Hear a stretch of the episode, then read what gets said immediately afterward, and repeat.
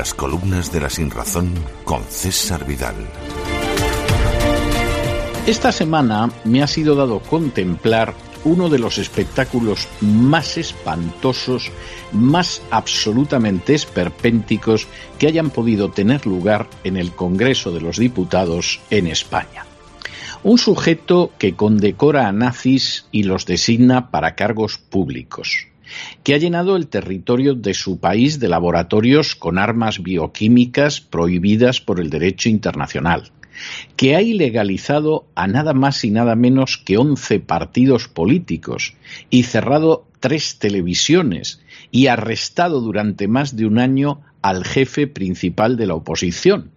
Un sujeto que no pasa de ser una patética marioneta de la agenda globalista, un sujeto llamado Zelensky, era aplaudido por todo el Parlamento español, desde los terroristas de ETA y los golpistas catalanes hasta Vox, pasando por supuesto por los comunistas, por los diputados de Podemos, por Ciudadanos, por el Partido Socialista y el Partido Popular. Ya de por sí esta circunstancia constituye un verdadero escándalo, pero quiero detenerme en uno, solamente en uno de los aspectos más repugnantes de este esperpento.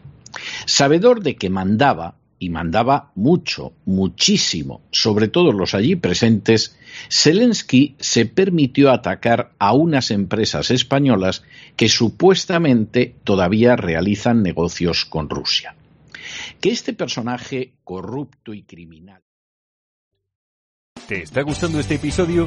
Hazte fan desde el botón Apoyar del podcast de Nivos. Elige tu aportación y podrás escuchar este y el resto de sus episodios extra. Además, ayudarás a su productor a seguir creando contenido con la misma pasión y dedicación.